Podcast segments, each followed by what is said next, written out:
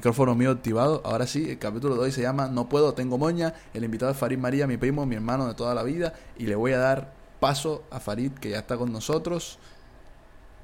Bienvenido, Farid. ¿Cómo estás, bro? ¿Cómo te ha ido? ¿Qué más? ¿Qué más? ¿Cómo anda todo? Pipe, mi primo hermano de toda la vida y toda la audiencia, por supuesto.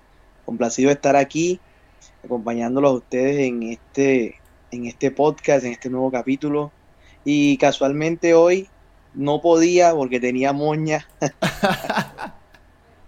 pero, pero bueno, las cosas, las cosas siempre, siempre pasan por, por algo bueno, ¿no? A pesar de, todas las ocupaciones y todas las cosas que uno tiene, siempre eh, Dios le da la oportunidad a uno de, de cumplir con todos los compromisos y qué mejor que esta oportunidad de compartir con todos ustedes en este podcast una mirada diferente. Ok, claro que sí, Farid. Entonces, para iniciar, yo tengo que hacer algo que tú vas a escuchar y yo también lo escucharé y todos los escucharemos, que es esto. Ok, listo. Ya ahora sí lo tenemos. Entonces, quiero contarte un poco, así para iniciar, eh, qué es el podcast. Podcast una mirada diferente donde yo busco como que le demos una visión distinta, para no repetir la palabra diferente, a temas de actualidad o temas de la vida de una persona. En este caso contigo vamos a tratar un poco la parte musical y la idea es que a través de lo que tú has vivido podamos sacar algunas enseñanzas para los demás en temas de cualquier cosa. Aquí vino Alfredo, habló de, de la parte fitness y muchos aprendimos sobre responsabilidad, perseverancia. Hablamos en el capítulo pasado con Camilo de fútbol y también aprendimos de, de muchas cosas que él ha vivido. Y, y, eso, de eso se trata, ¿no? Entonces contigo vamos a hablar de la parte musical. Y para iniciar, quisiera que te presentaras. Yo te conozco, pero las personas que nos están escuchando y nos escucharán no te conocen. Entonces, ¿quién eres? Cuéntanos qué haces y, nada, eso. Bueno, mi nombre es Farid María, eh, Farid María Echenique, de ahí que soy primo de Pipe. Claro, así eh, es. Eh, tengo 28 años, soy de Cartagena, Colombia. estudié ingeniería civil, pero por convicción soy músico y estoy estudiando producción musical. Además de eso, soy músico de cristiano católico. Tengo una producción y muchas pendientes. Eh, soy felizmente casado. Tengo una hermosa hija. De pronto por ahí la escucharán ahorita con sus aportes. Ya hemos tenido eh, aportes de niños en este podcast, así que no te preocupes, es bienvenida. Con sus aportes y bueno, complacido de estar aquí, feliz feliz de aportar a, este, a este programa. Bueno, primero que todo, quisiera saber cómo, bueno, todos queremos saber, cómo empezaste en la música, qué te inspiró y cuáles han sido los géneros como por los que más te has desenvuelto en todo el caminar que llevas en la música. Bueno, yo creo que desde que tengo uso de razón me gusta la música a pesar de que no aprendí a tocar guitarra ni a cantar enseguida, creo que fue un poco tarde, empecé a los 14, 15 años antes de graduarme del colegio y, me llevaba a la guitarra al colegio todos los días. Todos los días recuerdo que mi papá me la regaló para Navidad y como yo no la usaba la iban a regalar, entonces yo dije, no, eso no lo pueden regalar, no hay dinero para un, para un tutor, para un profesor, pero yo mismo con el poco internet que había en la época, estamos hablando de, hace bastantes años ya, eh, y libros, y, en el pre yo me metía en las páginas de internet para ver más canciones y todo, ahí creo que fui aprendiendo y, creo que fue, que fue Dios quien me ayudó a, a, aprender por mí mismo con muchos recursos, después, después fui encontrándome con mucha gente que conocí, pero yo creo que esos gustos vienen de mis papás, de mis papás. Eh, mi papá le gustaba la guitarra, canta bien, hace segundas voces en vallenato. Eh, canta bien, es afinado. Mi mamá tocaba en la gaita de, la universidad. Y yo creo que por ahí viene ese gusto por, los aires folclóricos y por el vallenato, que, es lo que más eh, hemos, he trabajado desde mi ministerio, desde mi música y creo que es con el que más me identifico. Esas raíces folclóricas eh, del Caribe combinadas con, aires de música pop, pop latino, pop en español. Y bueno, ese, ese es la mezcla, la mezcla de, de Farid María. Qué bonita historia eso de la guitarra. Y, nos recuerda que, bueno, para empezar, no se necesita mucho. A veces queremos empezar como otros que sí han tenido lo que han podido tener para iniciar. Y no está mal, o sea, cada quien tiene sus procesos distintos. Y fíjense, bueno, el ejemplo también puede ser este podcast. Aquí nos conectamos en una videollamada, como se puede conectar cualquier persona. Yo con mi micrófono, tú con tu celular. Y aquí estamos hablando y haciendo algo que esperamos les llegue a muchos. Ya por ahí apareció Andrés Drums y dice: Dos hombres lindos en pantalla. Gracias, gracias, gracias. Como tú, como tú. Ahora, Luego de que iniciaste en la música, bueno, en el colegio fue un caminar chévere. Para los que no entendieron los de Preyfe, bueno, si en el momento no tenías computador en casa, era un buen espacio para tener un computador, así sea en el colegio, y ya uno lo aprovechaba. Pero luego de eso ya viene lo que es la moña. Explícanos tú, ¿qué es la moña? Ya nos preguntó por ahí Sohat que qué era la moña. Explícanos qué es la moña. La moña se conoce en el argot musical como una presentación. Una presentación musical en la que tú ganas dinero. Eso es la moña en pocas palabras. Es decir, Pipe, yo te voy a llamar para una moña, entonces tú me dices, ¿qué necesitas? Claro que sí, yo necesito que tú vayas cantando o que tú vayas tocando la guitarra. Ah, listo. ¿Y cuánto hay? Hay tanto. Bueno, vale, voy para esa. ese es el argot musical, una definición bastante breve de lo que es la moña. Y esa moña, pues, es una presentación musical, puede ser tú solo, puede ser en grupo, eh, pero siempre hay un director o un dueño de la moña que es el que te contrata a ti, o pues puede ser en un lugar, en un restaurante, puede ser eh, para un evento y así. Eso es lo que significa moña. Ahora, la moña de la que estamos hablando aquí en este programa es esa. En la música también hay otra cosa que le dicen moña, que es lo que nosotros le llamamos el obligado, que es cuando una canción normalita, una canción que va planita, la canción tiene una parte que es como donde entran las trompetas, que es como la parte que más se reconoce, cuando le dice, viene el obligado, o en otros países le dicen, ahí viene la moña, y eso también se puede decir. Pero de la que estamos hablando aquí es de la que dice Farid, que es una presentación. Entonces, ¿cómo iniciaste tú en la moña? ¿Cuáles fueron tus primeros pasos de pasar a ser el que tocaba guitarra en el colegio a ir a sus primeras moñas? Bueno, realmente mi primer trabajo no fue musical. Mi primer trabajo fue tomando unas fotos en una universidad para unos carnets. Me contrató un amigo. Y ya después empecé eh, a trabajar en la música. ¿Cómo lo hice? Bueno, varias personas este, me, me, conocían ya mi talento, conocían de pronto que estaba tocando la guitarra, conocían que, que tenía buena voz y entre esos, una persona muy especial, un amigo que se llama Rafael Avilés, él vive ahora en Estados Unidos. Él fue como que la primera persona que creyó en mí, en mi talento. Yo al principio solamente cantaba baladas, solamente cantaba música pues pop, pero en ahí fue mi escuela, aprendí a tocar y a cantar salsa, merengue, champeta, de todo un poco. Y ahí empezamos con una orquesta que se llamaba Juventud Cartagena. Esa orquesta, digo, hace más de 10, 12 años que empezamos ahí. Y cantábamos en eventos, él también tenía una orquesta de cámara, ahí conocí con quien todavía toco, que Kenny, eh, bajista de mi agrupación, y, así conocí a muchas personas y me fui rodeando de, buenos músicos que me enseñaron, por supuesto, eh, todo lo que sé de guitarra, de voz, en el escenario, el manejo. Estoy hablando de hace más de 12 años aproximadamente. Y luego conformamos grupos propios. Luego vino Son Tenor, que era con, un compañero con el saxofón. También luego vino con mi propio nombre Farid María. Y bueno, esa es una historia también muy interesante. Ok, entonces empezaste, un amigo que te llamó y ahí empezaste a coger cancha. O sea, no, fue, no tuviste ni tiempo de practicar. Eso fue DirecTV. No, literal, fue como que, vengan, vamos a ensayar. Y yo me recuerdo que yo me sabía las canciones de Luis Fonsi, de Chayanne.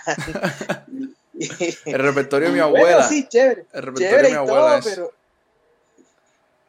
¿Cómo, cómo, cómo? El repertorio de mi abuela, Chayanne. Sí, total. Y yo me sabía los boleros. Y, y, yo practicaba con mi abuela, con mi abuelo y toda la cosa. Eh, pero, pero nada así profesional. Ya después cuando, cuando me vi en un escenario, cuando me vi en los ensayos, aquí en confianza les digo, yo cogí golpe. Y coger golpe significa que la postura no era la, adecuada, de pronto tocaba todo, todo muy, muy métricamente correcto, pero necesitaba como más viaje, como le dicen aquí en, en Cartagena. Necesitaba como más como que fuera más despierto, como que hiciera unas figuras más tropicales, menos anglo, menos pop. Y bueno, ese era, ese era la, el quemón, el quemón que hice uno, que hice uno acá. Cuando uno va empezando, uno coge golpe y definitivamente, pero ya después uno va cogiendo cancha y uno va, como dices tú, cogiendo cancha y uno va aprendiendo de los mejores, de los que llevan ya muchas trayectorias, muchos más años que uno. Por ahí llegó también Sohat diciendo que el repertorio, en tu repertorio estaba sin bandera y High School Musical. no sé si recuerdas aquella, aquella obra en el colegio de High School Musical. bueno, eso fue un momento, momento épico de la vida de, de nosotros. ¿Qué te iba a comentar? ¿Tú sabes un numerito de cuántas moñas crees que tú has tocado en tu vida? Estoy hablando, no, realmente no. No sé, no sé ni cuántas veces he cantado en un escenario, no sé ni cuántas veces, o sea, yo diría que, que aproximadamente unas 800, 900 veces he cantado frente a un público. Mira tú. Qué pocotón. Eso como en cuánto, como en 10 años, 12 años o más. Eh, vamos, más o menos unos 10, 12 años, sí con guitarra solamente o cantando en una orquesta, pero de todo, de todo, haciendo de todo. Yo recuerdo que la primera moña que yo tuve me pagaron 40 mil pesos y canté como dos horas. y era una serenata para una muchacha que cumplía 15 años. Y se supone que eran dos o tres canciones y terminé cantando aproximadamente dos horas. Eso sí, me dieron buena comida. 40 mil pesos como 10 dólares, poquito más.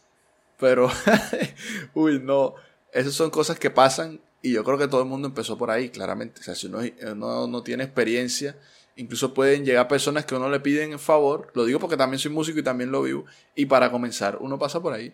Uno pasa por eso sí o sí, porque las personas que le dan a uno la confianza de participar en algún evento, tocando o algo así, eh, tienen eh, ese tipo de, de cortesía con nosotros y pues nosotros también. Eso creo que es de, parte y parte, ¿no?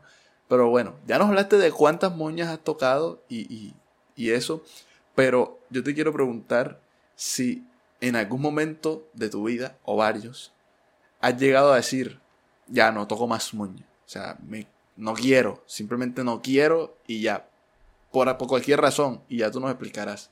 Porque a mí, a mí me ha pasado. O sea, a mí me cuesta a veces saber que vengo de una semana de trabajar y que toco el viernes en la noche o el sábado en la noche.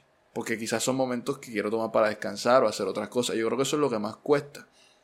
Entonces no sé si tú en algún, algún día has dicho, no quiero ir, no voy. O incluso has mandado reemplazo porque no querías nada más y, cosas así. bueno, este, resulta que hay, que hay que dejar claro que la música es mi pasión.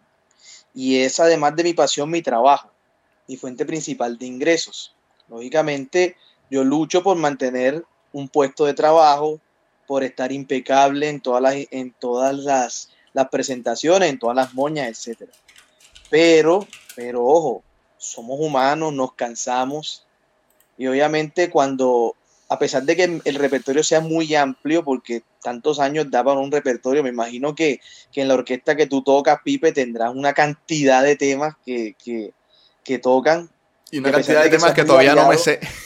una cantidad de temas que todavía no me sé. A pesar de ser muy variado, estoy hablando de más de mil canciones.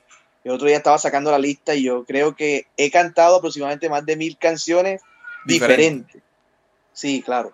Eh, y resulta que llega un momento en que uno se cansa.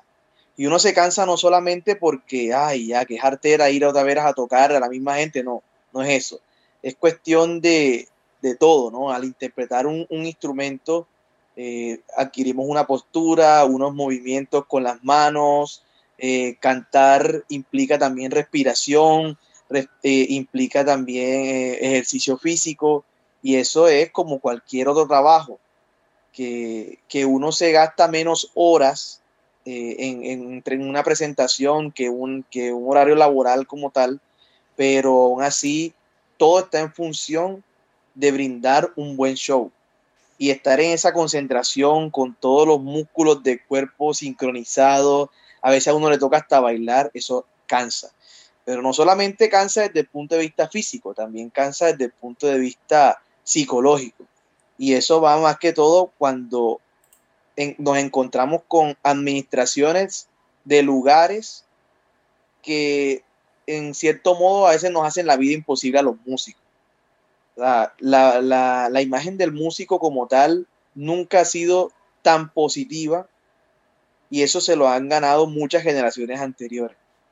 Y en ese sentido, las personas, muchas personas, no estoy hablando de, restaurantes y de lugares porque eh, hay muchas personas muy buenas, eh, siempre tienden como a, a, dejar de lado la parte musical y que todos le resolvamos todo. Entonces, cuando no ocurre eso, pues viene el cansancio, sobre todo estar lidiando con personas que le hacen a uno la vida imposible. Y, me ha pasado, y no es el único músico que le ha pasado, seguramente a muchas personas, y no solamente le pasa a los músicos, sino que le pasa a cualquier persona que trabaje en un lugar. Entonces pienso que, que sí, que, que, hay cansancio no solamente físico, sino también psicológico, y, sí, te confieso que he mandado reemplazo cuando no he podido o cuando no he querido, claro. Bueno, tampoco es un delito. Si uno tiene pactado que uno puede enviar reemplazo, está bien. Incluso a mí me ha pasado, pero yo, por, por yo estar cansado, creo que sí, pero se da más cuando tengo varias cosas acumuladas que digo, bueno, de este día ya no voy a ir porque ya estoy, tengo varias cosas ahí, entonces mejor mandamos un reemplazo. Incluso yo te he mandado a ti, tú me has mandado a mí, creo que más tú a mí que yo a ti, y yo creo que por ahí fue que empecé reemplazándote eh, provisionalmente y después quedando. Y te agradezco aquí frente a todos por esa oportunidad. ahora que decías que, que, se, que se menospreciaba quizás un poco, bueno, no lo decías literal, pero eh, yo apoyo con esa idea que yo a veces siento que, que, que a los músicos pasa que nos pueden menospreciar porque creen que lo que estamos haciendo es simplemente mover los dedos o, cantar y que eso es muy fácil. Y, ojo, estamos hablando ahora de la música. Si hablamos de cualquier trabajo, vamos a hablar de que muchas cosas los pueden menospreciar. Y más quizás en, nuestro país. En este caso, en la música, siento que a veces lo ven como si, algo fuera, como si fuera algo relajado. Una de las últimas veces que toqué contigo, no recuerdo dónde, eh, pero escuché de un trabajador o de alguien que estaba ofreciendo un servicio en ese lugar, eh, como que la persona escuchó cuando estaban eh, entregándonos a nosotros el pago, lo que nos corresponde, y, lanzó la expresión como que, denme ese sueldito a mí. Como, y sí, sueldito, como si habláramos de, de, si fuera un sueldo entero por tocar tres horas. Lanzó esa expresión y yo me cuestioné, yo dije, ¿sabrá lo que está diciendo? Porque eh, yo te pregunto ahora, ¿qué hay detrás de tocar tres sets de 40 minutos? Porque tú no le puedes decir a cualquiera que vaya y toque tres sets de 40 minutos. ¿Qué hay detrás de eso? Quiero decir, ¿qué haces antes? ¿Qué haces después? ¿Qué has hecho el resto de tu vida para poder llegar a tener el repertorio para tocar lo que sea en ese momento? Siendo consecuente con lo que hemos hablado, creo que para llegar a tocar mil canciones se necesita más de 3.000 horas de ensayo. Y 3.000 horas de ensayo dedicando 3 horas a cada canción, por poner un ejemplo, porque al principio no se gasta más de un día sacando un tema cuando uno recién coge la guitarra. después se puede gastar hasta 20, 30 minutos y de resto es perfeccionar el tema. Estamos hablando de que son 3.000 horas de estudio aproximadamente para tener claras mil canciones. ¿Cuántos son 3.000 horas de estudio? Son muchísimos. Son bastantes. Te lo sacaría aquí, pero no, no tengo flojera. Pero entonces, además de las 3.000 horas de estudio, eh, nosotros no estudiamos solo, estudiamos con, nuestra orquesta, con nuestro grupo.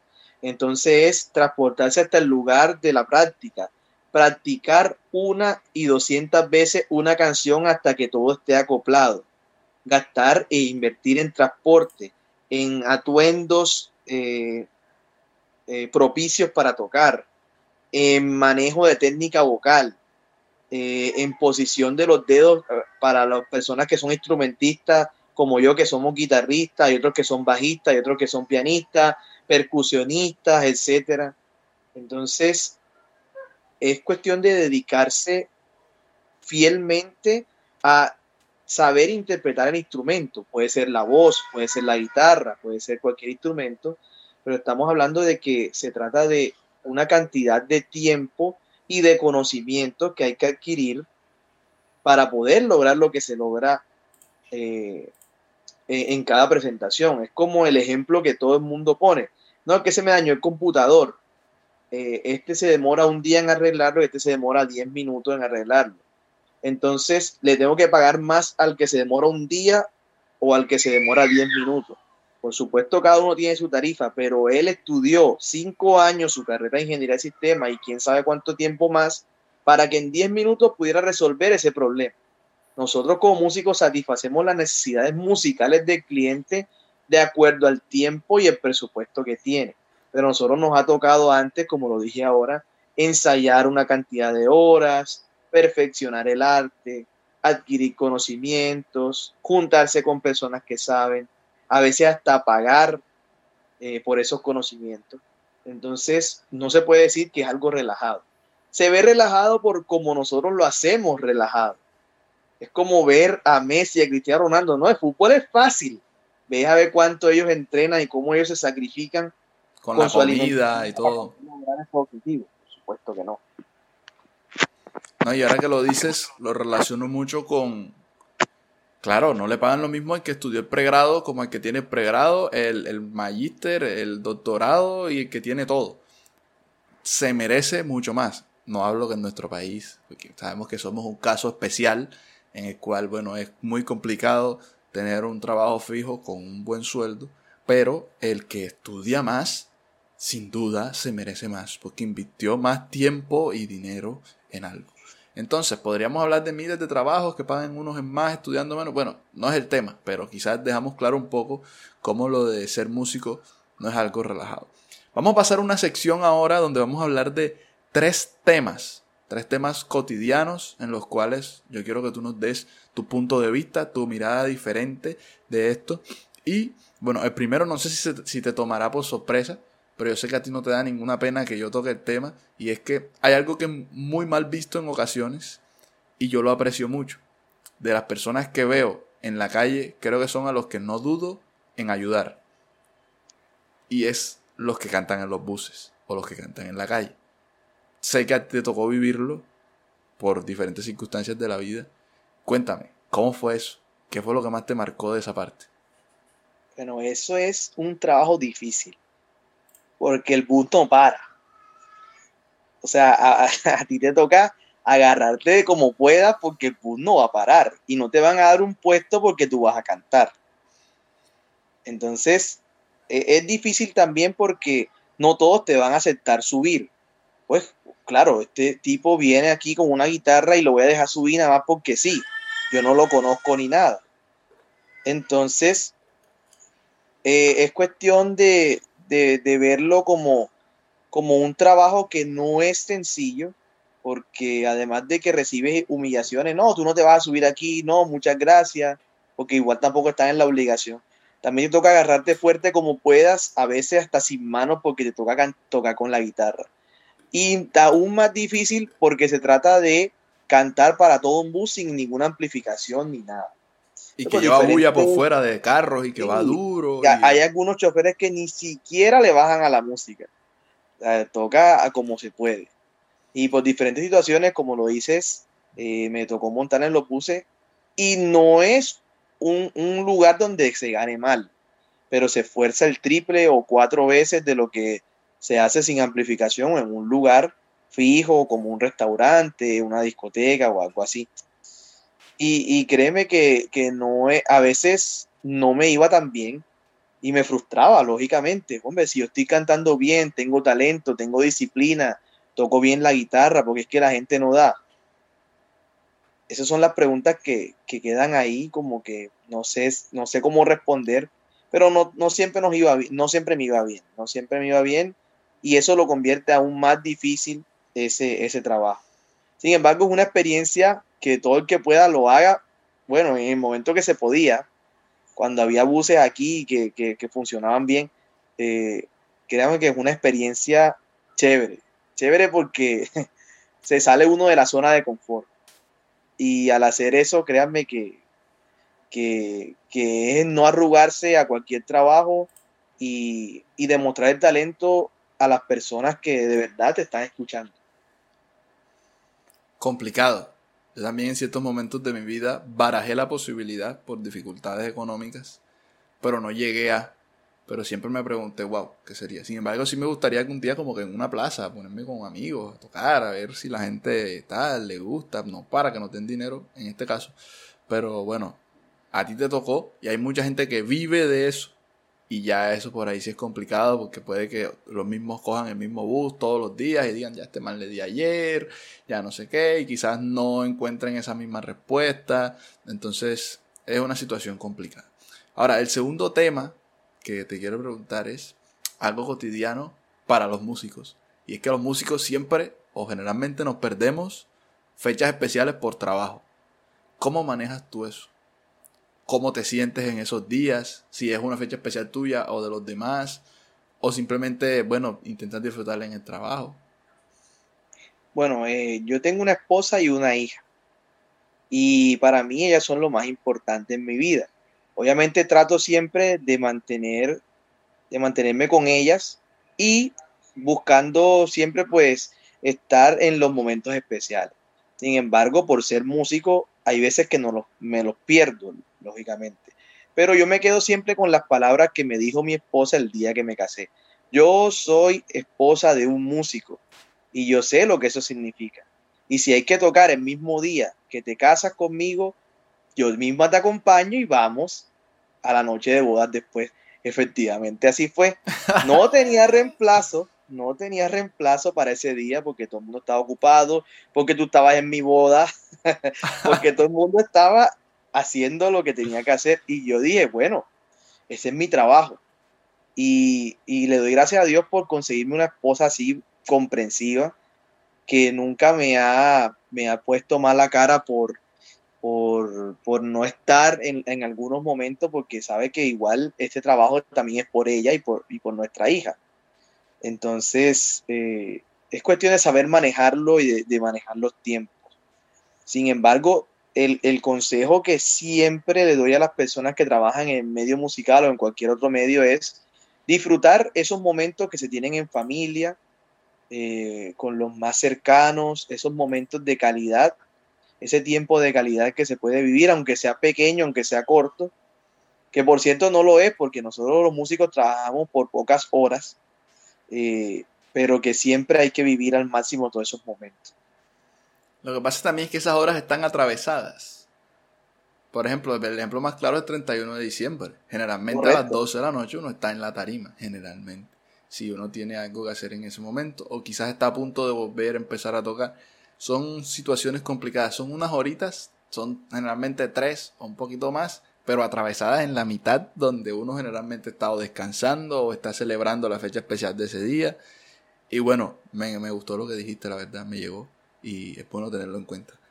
Y ahora es que, es que perdón, es que igual, o sea, la gente celebra a las mismas horas y nosotros somos los encargados de que esas personas celebren con música.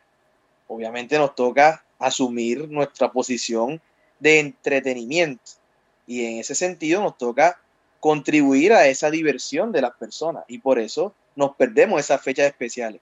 Pero después recuperamos, no le paren bola a eso. Así es, así es. Y bueno, el tercer tema, bueno, antes de pasar al tercer tema, saludamos a Lau, que saludaba por ahí, saludamos a Mari2353, yo creo que sabes quién es Mari. Bueno, ella nos pone su, nombre, Mari, Mari. Mari fue la primera invitada del podcast. ok, el tercer tema, bueno, es un tema tuyo, de que, bueno, tú tienes una parte musical que ya no es solo la moña, porque podríamos decir que el músico moñero, que no tiene nada de malo, y que quiere seguir en la moña porque le gusta, está de moña en moña y ahí. Pero hay otros músicos que quieren ir más allá, que quieren ser productores como tú, o que quieren tener proyectos de solistas, de grupos, y que quieren proyectarse un poco más. en este caso, eh, tú tienes tu canción, Yo soy un joven de Dios, y además de eso, tienes tu proyecto Farid María Music. Cuéntanos un poco sobre esto, cómo empezó, eh, qué viene pronto, de qué tenemos que estar pendientes y, de tu canción, cómo surgió todo, un poco. Ilústranos de Farid María Music. Bueno, antes de eso dijiste una palabra, ser moñero no es malo y es correcto. Yo me quedo con las palabras del gran Bebo Valdés, que, le, que se refería a su propia orquesta. Señores, si nosotros nos quedamos detrás de un papel tocando música de otros, no está mal, pero no trasciende, no trascendemos y no hacemos algo propio, entonces fracasamos como músicos. Esas palabras me quedaron eh, muy, muy, muy encima y fue cuando me decidí a crear contenido propio y fue donde me decidí a formar un grupo musical. Al principio era música secular. Y sigue, seguimos haciendo canciones, seguimos haciendo canciones con mensajes positivos. Sin embargo, luego sentí ese llamado a cantarle a Dios. Yo creo que ahí se terminó de perfeccionar esa vocación de servicio en la música. Y fue cuando recibí ese llamado de Dios para formar un ministerio musical que cantara a los jóvenes que buscan esa sanación en Dios.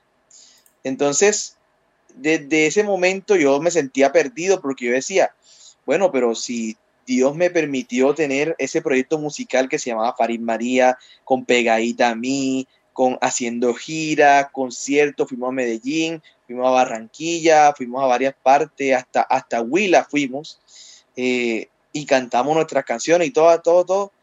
Y después todas las, puertas se empezaron a cerrar de par en par. Y yo decía, pero bueno, si llegué hasta aquí, entonces ¿por qué no puedo avanzar? Es cuando me di cuenta de mi llamado a la música de Dios. Y no significa que hacer música secular sea malo, no, al contrario, yo siempre digo eso a las personas.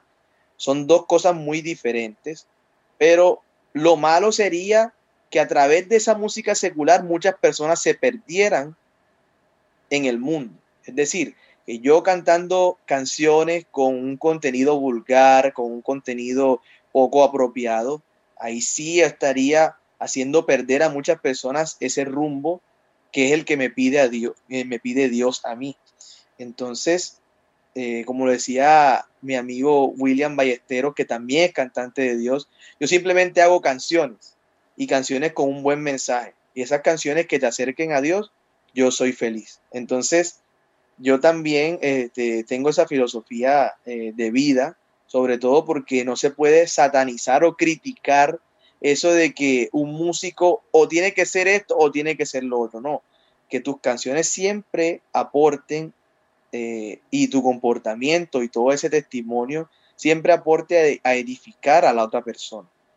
Y fue ahí cuando yo recibí ese llamado y cuando yo no sabía ni qué hacer, yo no sabía qué hacer, a qué dedicarme, si renunciar a una cosa, si hacer la otra, ¿no? Y es en ese camino en que he aprendido y sigo aprendiendo eh, a mantenerme firme en la música como principal fuente de ingresos y como mi trabajo, pero también con un tinte vocacional, con un tinte de, servicio, de, de entrega hacia Dios y, por supuesto de buena música que edifique a los demás. Bonito, y edificar, en este caso, no solamente, como lo decías, se puede edificar al otro a través de la música de Dios. Claro, que es una herramienta principal y yo creo que va directo a ese sentido. Pero yo te pongo un ejemplo. A mí me puede edificar una canción que me recuerde a mi novia, porque nuestra relación y una canción que sea bonita y no tenga nada, porque es bonito recordarla a través de la música. Claro, y esa canción quizás eh, estaba hecha de la persona que la compuso para su novia, pero a mí me recordó a mi novia y me gustó y eso me edificó. Eh, la música de Dios va directo, pero una, otra música secular puede que no sea hecha con esa intención, pero viene y me edifica, entonces también es bonita para tenerla en cuenta. Bueno, Farid, bro, ya para finalizar este programa, una mirada diferente, vamos a la última sección que es la sección de las tres enseñanzas, en donde si en el chat hay alguien que quiere dejar una enseñanza, lo puede hacer, en donde dejas una tú y dejo uno yo. Entonces, no sé si quieres empezar o comienzo yo, algo que quieras dejarle a todos de lo que hemos hablado en la noche de hoy? Bueno, yo creo que mi, en mi vida en general se ha, se ha visto en torno a una palabra y es superación. Eh, en el ámbito musical o en cualquier ámbito de la vida en que uno se desarrolle, uno siempre tiene que buscar superarse y superar cualquier obstáculo que se le presente. Ahí ya estamos hablando de todo lo que, lo que hemos vivido, lo que he vivido en la música, toda esa trayectoria. Y es que no se puede llegar a la fama o al dinero o lo que la gente tenga como objetivo de buenas a primeras, ¿no? Eso es un proceso. Yo creo que ese proceso ha sido de superación constante. Y eso es lo que mi proyecto de vida y todo ese testimonio de vida eh, les quiero dejar a todas las personas que están escuchando y que seguramente escucharán más adelante en este podcast. Y es superarse constantemente, eh, siempre mantener los objetivos claros, esas metas alcanzables eh, y disponer todo de uno mismo para alcanzar esos objetivos que uno tiene. Obviamente, pues con la ayuda de Dios, nosotros que somos creyentes y que sabemos que todo lo podemos en Jesús. Bueno, y con la superación, yo creería que, que, debo también pues tomarme el atrevimiento de, de, decirles a todos que hay que salir de la zona de confort. Eso es primordial. Hay algo que tú siempre me dices y es, hay que arriesgarse, hay que exigirse. Eh, tú puedes. Y yo creo que eso queda claro de lo que hablamos de, de, cantar en los buses, que fue una situación que te tocó. Y, y así muchos pueden querer estar cómodos en, alguna situación, me incluyo, podemos querer estar cómodos en situaciones de la vida y a veces el simple hecho de hacer eso que sabemos que tenemos que hacer, pero no lo queremos hacer porque supone de nosotros un esfuerzo adicional o una renuncia algo que nos gusta mucho pero nos está haciendo daño, eh, eh, no lo hacemos. Entonces es lo primordial, buscar cuál es esa zona de confort en la que estamos cómodos porque nos sentimos bien y decir, bueno, voy a salir de aquí para poder progresar. Entonces, superarnos, lo que dice Farid, y lo que digo yo, salir de esa zona de confort que viene en complemento. Entonces, bueno, nadie dejó por ahí ninguna enseñanza. Esperemos que puedan sacar sus propias conclusiones los que lo escuchen luego en Spotify o en YouTube o en alguna plataforma de, podcast. Y nada, eh, Pri, agradecerte por, por hacer parte de este capítulo 5 del podcast, Una mirada diferente. Y nada, un abrazo. Gracias a ti por la invitación. Bueno, realmente no podía porque tenía moña, pero bueno, aquí estamos. gracias, gracias por este espacio y qué bueno que, que cada vez se vayan creando más espacios así, en donde se compartan temas que le pueden funcionar a muchos como enseñanza de vida. Así es, bro. Nos vemos muy pronto. Todo bien. Dios les bendiga a todos. Muchas gracias. Bueno, ese fue Farid María, que estuvo con nosotros en el podcast Una Mirada Diferente. Penúltimo capítulo de la primera temporada. Esperen la otra semana el último capítulo de la primera temporada. Y bueno, gracias a los que estuvieron ahí, los que los van a ver después. Nos vemos pronto. Dios los bendiga. Chao, pescado.